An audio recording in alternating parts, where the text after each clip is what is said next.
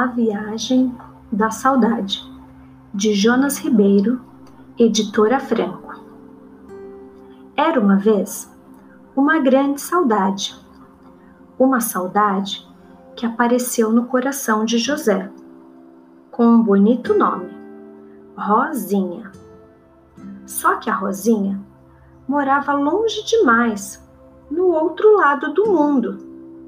Um dia, José acordou com tanta vontade de abraçar a Rosinha que fez a sua mala e resolveu levar a saudade para viajar. José pegou um ônibus barulhento e foi até o aeroporto. Chegando lá, ele comprou uma passagem e entrou no avião. O avião decolou e José sentiu um friozinho na barriga mas lá em cima, nas nuvens de algodão, a saudade acabou ficando um pouquinho menor.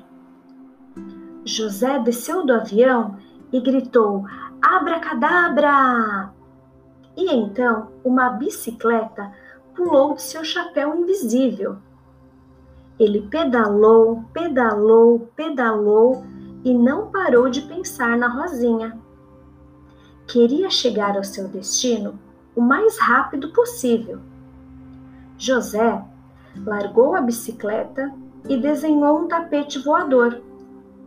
O tapete saiu voando atrás de uma linda amizade. José finalmente percebeu que estava quase chegando. Resolveu então descer e andar um pouquinho a pé. Ele enrolou o tapete, colocou embaixo do braço e sorriu. José sorriu para as roseiras do jardim, colheu umas rosas bem cheirosas e deu de cara com a casa de seu grande amor. O coração disparou. Ele tocou a campainha, a saudade cresceu, mas ninguém apareceu. Ele tocou então a campainha outra vez. O tempo passando, a saudade crescendo e nada de ninguém aparecer. José olhou para o tapete da porta e encontrou um grande bilhete que estava escrito: Oi, pessoal! Viajei para o outro lado do mundo. Fui dar um grande abraço em meu amigo José. Volto outro dia. Assinado Rosinha.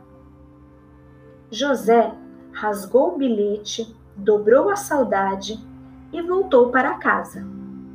Chegando lá, encontrou seu grande amor e nela conseguiu dar um grande abraço, conseguindo assim matar a sua saudade. E aí, gostaram da história? Assim como José, vocês também sentem saudade de alguém? A saudade às vezes maltrata, machuca, mas também serve para refletir e vermos o quanto algumas pessoas ou lugares são importantes para nós.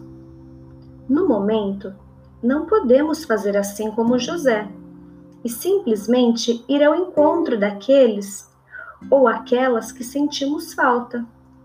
Ou ainda, talvez, nunca poderemos. Mas o fato é que sentir saudades é um jeito que o coração tem de nos lembrar o quanto amamos alguém, e a maneira de confortá-lo é pensar em momentos felizes com aquela pessoa ou aquele lugar. Então, que tal fazermos isso agora?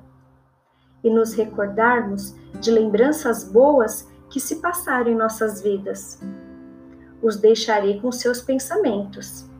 Uma ótima semana, bons estudos e até a próxima! Retornarei na semana que vem com mais leituras de podcasts.